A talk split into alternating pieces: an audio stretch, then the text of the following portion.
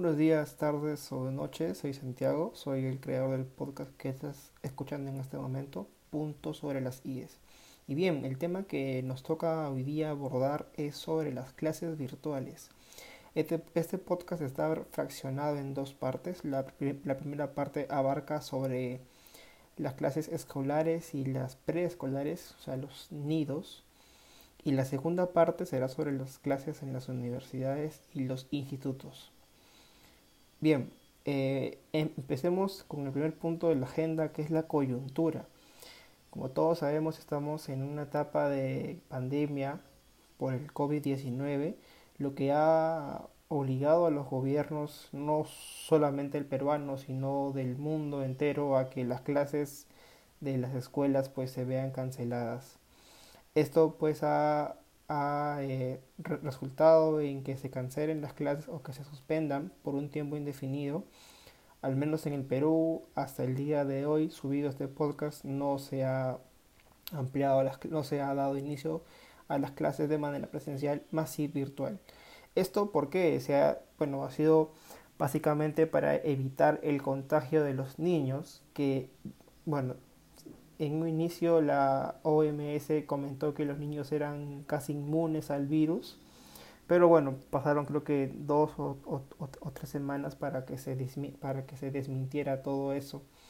Y al final sí ya vemos hoy en día que hay casos de niños infectados, por ejemplo en España.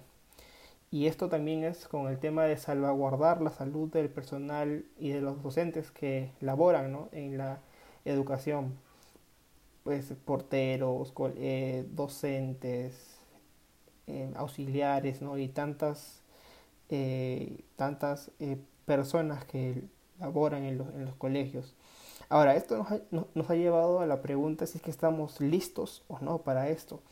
Y bueno, lamentablemente esto ha este, agarrado frío a muchos, y más al Estado peruano el, el, eh, aquí en el Perú se ha optado por el sistema de educación tradicional por años, ¿no? O sea, son 10 meses de clase, el niño va a un colegio y bueno, es ahí donde el profesor llega, da su clase y, listo, ¿no? Se, se, le evalúa según los puntos que se tienen que evaluar y ya, según eso se, se le entrega su nota.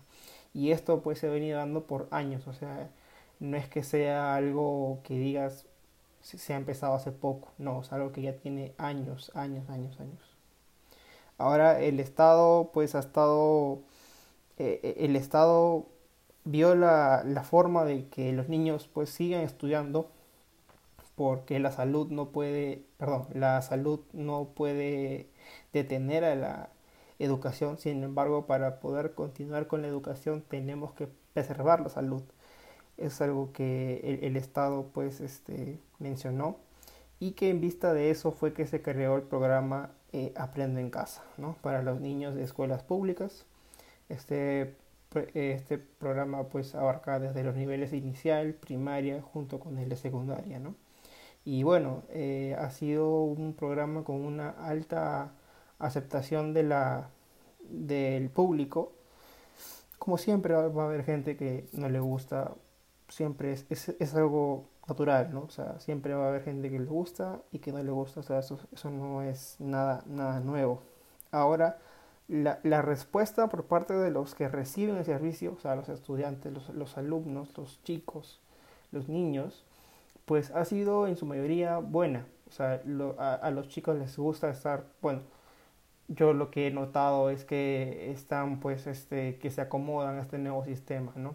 A ellos pues también les ha tocado vivir este año escolar con una pandemia pues que se veía venir desde el, desde el horizonte, pero que bueno, ahora ellos tienen que acomodarse a esto y los niños pues lo han entendido de la mejor manera. Claro que igual les extraña ir a, ir a la escuela, ¿no? Cuando estaban pues hace hace unos meses se iba a la escuela normal y todo estaba correcto, pero ahora ellos ya también saben que eso no, no, se puede dar por la salud de ellos, de sus padres, de todos en general. Eso es lo que los chicos pues lo han entendido de una buena manera. Y bien, este, esto también nos conlleva al impacto que esto deja, ¿no? O sea, los chicos también ah, están viendo lo que pasa, están viendo y bueno, ellos por lo general han entendido de la mejor manera que pues lo, mejor es estar en casa y que bueno, hay que agradecer los esfuerzos que se ha venido realizando para que este programa, este, este bueno, nuevo tipo de e, educación llamado Aprende en Casa, pues llegue vía internet, llegue vía satelital, por la televisión y la radio.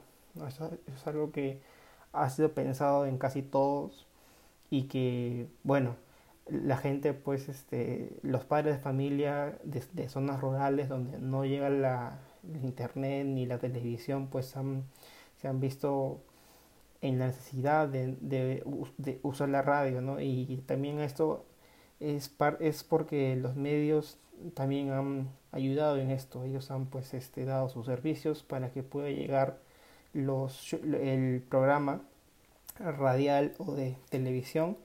Y bueno, esto es un, es un esfuerzo que todo el mundo se ha ido sumando. Ahora, el segundo punto en agenda es eh, bueno, esto hablando ya para los colegios particulares y algunos estatales, es la tarea que los docentes han, han venido realizando, ¿no? Bien, dicen que adaptarse es sobrevivir, entonces este tipo de trabajo que es nuevo para ellos, en sí para todo el mundo, ellos han venido eh, haciendo una labor, la verdad que no, me imagino, pero debe ser pues poco complicado. O sea, pasar de hacer una clase en pizarra con plumón o tiza y ahora estar frente a una laptop sin poder ver a los chicos de manera presencial, sin, sin que haya interacción con los chicos, pues es un tema que la verdad es un cambio brusco, ¿no? Y los docentes, la gran mayoría pues ha, ha querido adaptarse a este nuevo sistema de, educación y algunos, como lo hemos podido ver en, la, en, la, televisión, pues se están rajando y están haciendo todo lo posible para que esto pues se pueda dar de la mejor manera. Porque como dijo el presidente, pues la educación no, no puede parar y hay, y hay docentes que están haciendo pues maravillas ¿no? para que las clases sean igual de buenas que como lo son pues de manera presencial Ahora, esto también implica un cambio en la metodología, ¿no? Porque antes se le hablaba a los chicos que estaban, digamos, este, que estaban frente a ti. Ahora estás hablando frente a una computadora, ¿no? Y por lo general no sabes si es que el chico que está detrás de la pantalla te, te está atendiendo, está dormido, está despierto, si es que no entiende algo, o sea, es, es algo completamente nuevo y tienen que poco a poco, paso a paso, buscar la manera de cómo encontrar ¿no? el, el, camino más adecuado para poder llegar a, un, a, a, que se completen los objetivos ¿no? de la educación. Ahora, también otra pregunta que quisiera hacer es si es que están trabajando igual, más o menos que antes, ¿no? O sea, ahora las clases son distintas, ahora tienen que hacer eh, otro, tipo de material, tienen que hacer pues diapositivas, qué sé yo, eh, tienen que hacer diapositivas, tienen que hacer esos documentos en Excel, en, en el Word y bueno, antes pues eso no era así, simplemente se les, se les brindaba el, el material impreso, ¿no? Y ellos ya tenían eh, la labor de poder hacerlo, ¿no? De, la, de poder dar la, la clase en ese sentido. Pero ahora es diferente, ahora ellos tienen que hacer sus diapositivas, tienen que adaptar el ambiente de sus hogares para que parezca un, salón de clases, algunos ya han comprado una pizarra, o sea, yo creo que los, docentes también han estado, están jugando en este momento un partido muy, muy importante en la en que los chicos pues no, no pierdan la, el ritmo de la educación y bueno no o sea todo ese, ese trabajo tiene que ser reconocido y, más aún que es como, voy a seguir repitiendo un tema nuevo para todos, ¿no? Es un tema que esto ellos pues nunca lo pensaron, pero que ahora es, es, una realidad y que están viendo la manera, están buscando el camino para poder hacerlo. Ahora, eh, otra pregunta para cerrar este punto de la agenda es si, está, si están logrando los, los objetivos al, o sea, los, objetivos de aprender. O sea, si es que los chicos entienden las unidades, entienden las unidades de aprendizaje, si es que em, mantienen el ritmo, si es que a ellos este, no tienen dudas al respecto, o si es que las tienen, a preguntan para que se queden sin dudas. Si esto ya de por sí era un problema cuando esto era presencial, ahora es aún más complicado, debe ser ahora más difícil porque ahora no está tu profesor frente a ti en el salón de clases, está en la pantalla, ¿no? Y a veces los chicos pues son tímidos y, algunos no quieren hacer, si no lo hacían presencialmente, menos lo, van a hacer pues digamos frente a una cámara de la laptop o de la PC. Pero igual yo, yo sé que ahí también entra el, la labor de los padres que ahora están en casa, están en casa y pueden eh, supervisar de manera más cercana a los chicos, ¿no? Y que ellos pues puedan eh, concretar con éxito las unidades de, de, aprendizaje, ¿no? Y que viendo con ellos las tareas, las clases y que sean el, el soporte, porque si bien es cierto, una, una gran parte de la, de, la, labor la hace el docente, la otra parte es, es la, que se, la que se concreta en la casa, en el hogar, con los padres. Bien, yo creo que estamos llegando al punto más picante del, del podcast sobre las pensiones. Esto pues creo que solamente abarca a los, a los alumnos, a los padres de familia que están con chicos en colegios particulares, ¿no? Los que están en, colegios estatales, bueno, tienen la, la, suerte y el apoyo del Estado que tienen la educación de manera gratuita. Bien, en lo que respecta a los, a los, colegios privados, pues yo tengo un caso muy, muy cercano, que es el de mi hermano. Él, bueno, hasta ahora ya estamos en el mes de mayo, son como dos meses que se están todavía eh, poniendo de acuerdo en hacer un reajuste entre, los, entre, los entre el colegio que estudia él y entre los padres. O sea, están ahí viendo que ninguno se, se vea perjudicado.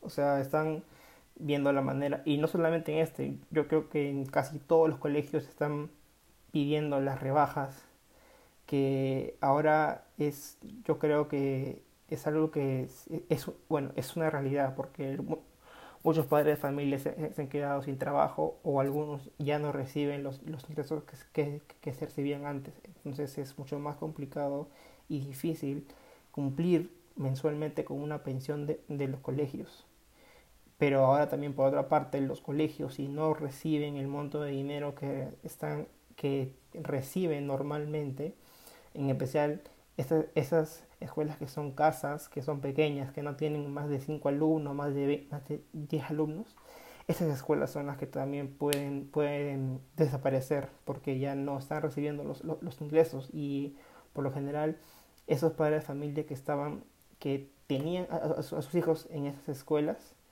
eh, son los padres pues de que se ganaban el, día a día, ¿no? Y ahora pues este, están sin trabajo o algunos están en, en, stand-by, no pueden hacer, no pueden trabajar, entonces por ende no se puede pagar el colegio. O sea, es un tema súper delicado porque toca pues la economía, ¿no? Y eso pues siempre va a ser delicado. Ahora lo que también los colegios están, eh, ¿cómo decirlo? Están dando como una bueno, no, o sea, no, no, no, es una excusa, sino es un motivo que los docentes también están trabajando de manera eh, continua y diferente a como se tenía acostumbrado y por ende ellos no pueden dejar de percibir su, su sueldo que, que ellos eh, reciben normalmente, lo cual yo estoy de acuerdo con eso porque hemos, se han visto casos de docentes que no han, que ya han sido, han sido despedidos porque la, la, gran mayoría de los padres de familia no han pagado las pensiones y no es porque no quieran, sino porque no tienen, digamos, el, el, sustento. Entonces, el colegio al ver eso, pues lamentablemente tuvo que hacer un recorte de, de, de personal y eso pues los ha golpeado durísimo en, en, esa parte, los ha golpeado muy muy fuerte.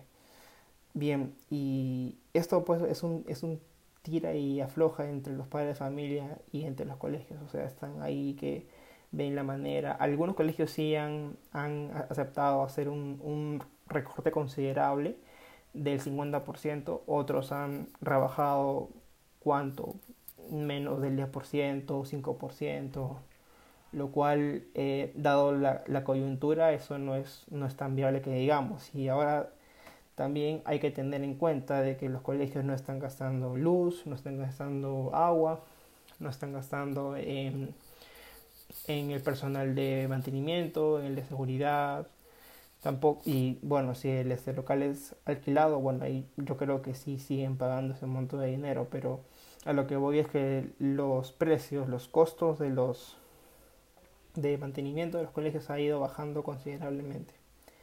Y bueno eso es lo que creo que los colegios no, no quieren ver y ellos, ellos quieren seguir eh, percibiendo los, el, los, los ingresos que tenían pues casi siempre entonces este como, como comentaba, es un tiro y afloja entre los, entre los padres de familia y entre los colegios. Ahora, ellos, muchos padres de familia han recurrido a, al Estado para poder eh, que ellos sean los intermediarios y puedan exigirles a, a los colegios que bajen sus pensiones. Bien, el ministro de Educación lo que comentó fue que así suena frío, pero es cierto, ellos no pueden hacer nada. Lamentablemente eh, la educación en el Perú es un negocio y acá por el ámbito privado el que desea meter a su hijo en un colegio privado lo puede hacer y si lo hace es porque está de acuerdo con el monto de dinero que, le, que el colegio le está pidiendo por, por que le enseñen a su hijo. En ese lado el ministerio como ente rector solamente puede verificar que el colegio cumpla pues no con los estándares de calidad ¿no? y que ofrezca un servicio decente para que los niños puedan estudiar. Nunca se han fijado si cobran mucho, si cobran poco, porque eso ya es un acuerdo, es un contrato firmado entre el padre de familia y entre el colegio. Ahora este, eso es lo que dice la ley, ¿no? Y es por eso es que ni, ningún ministro pues ha, perdón ningún funcionario del gobierno ha querido meterse ahí porque no pueden hacerlo ahora lo que el gobierno ha dado como solución es que los que no puedan eh, hacer los pagos de las pensiones se trasladen a los colegios del estado y esto pues ya van más de 80.000 solicitudes de alumnos que están pidiendo que se trasladen del colegio privado al, colegio estatal. Esto también, bueno, al ser virtual, yo, yo creo que pues el, el, aforo o las vacantes, no sé cómo se, no, no sé cómo se está manejando ese tema, pero el tema es que puede, puede haber y se está dando una sobredemanda de vacantes en los colegios en los, en los ríos públicos.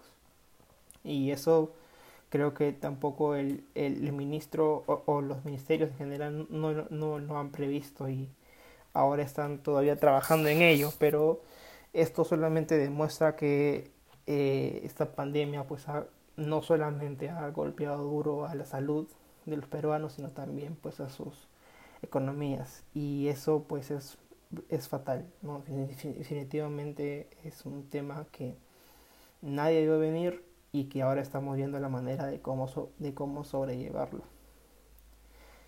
Y bien, por último y ya para finalizar la sesión del día de hoy, es qué nos espera al final de esto, ¿no? O sea, la, la gran pregunta es para los pedagogos, para los docentes, si es que se está logrando eh, alcanzar los objetivos y las unidades de aprendizaje, ¿no? Que es lo más importante. Para eso es que se va al colegio. Es una pregunta que es bien complicada de resolver porque no hay una interacción directa entre el alumno y entre el profesor. Y las evaluaciones, ahora que van a ser virtuales, tampoco tienes la certeza de decir si este chico está logrando eh, todo el camino y este no o este quiere más ayuda y este no. Y eso pues este es un tema que los colegios y los padres de familia tienen que ahí apoyar y ver de que todos aprendan por igual. Es un poco utópico lo que acabo de decir, pero hay que hacer los esfuerzos. Y segundo, yo también creo que este es un punto de inflexión para la, para la futura educación en el país. ¿no? Esto pues definitivamente cambiará la vida de bueno, cambiará la forma de ver cómo era antes la enseñanza en el Perú. Yo creo que el propio Ministerio de Educación va a ver que esto pues también mejore, porque ahora a los chicos se les, se les está dando eh, paquetes de internet, se les está dando tablets, computadoras, lo cual es genial, genial, porque esto, esto a los chicos más que un lujo ahora es una necesidad, porque ahora sin una computadora es muy complicado y sin el internet peor todavía. Eso también es, es un buen avance de parte del gobierno y que los chicos pues lo saben pues este aprovechar de la mejor manera. Ahora, segundo, también quisiera hablar por un momento de las escuelas que están pues alejadas, ¿no? Por estos chicos que tenían que caminar eh, dos horas para llegar a la escuela. Para ellos esto de la escuela virtual es, creo que es un alivio para ellos, porque si bien es cierto ya, bueno, no están con sus, amigos, ahora pues están en casa y mediante la radio o bueno, ahora con lo que les están dando con las laptops y con el internet pueden estar desde la casa y pueden eh, seguir con las clases, ¿no? Porque antes, pues, o sea, ustedes háganse la idea, ¿no? Caminar, pues, por dos horas en la sierra o en la selva debe ser, pues, una tarea bien, bien complicada. Y para una persona que está en etapa escolar, peor todavía. Y bueno, a esto también quiero agregar que el gobierno está está reactivando el programa de alimentos para los chicos. Me parece que el nombre es Caliwarma.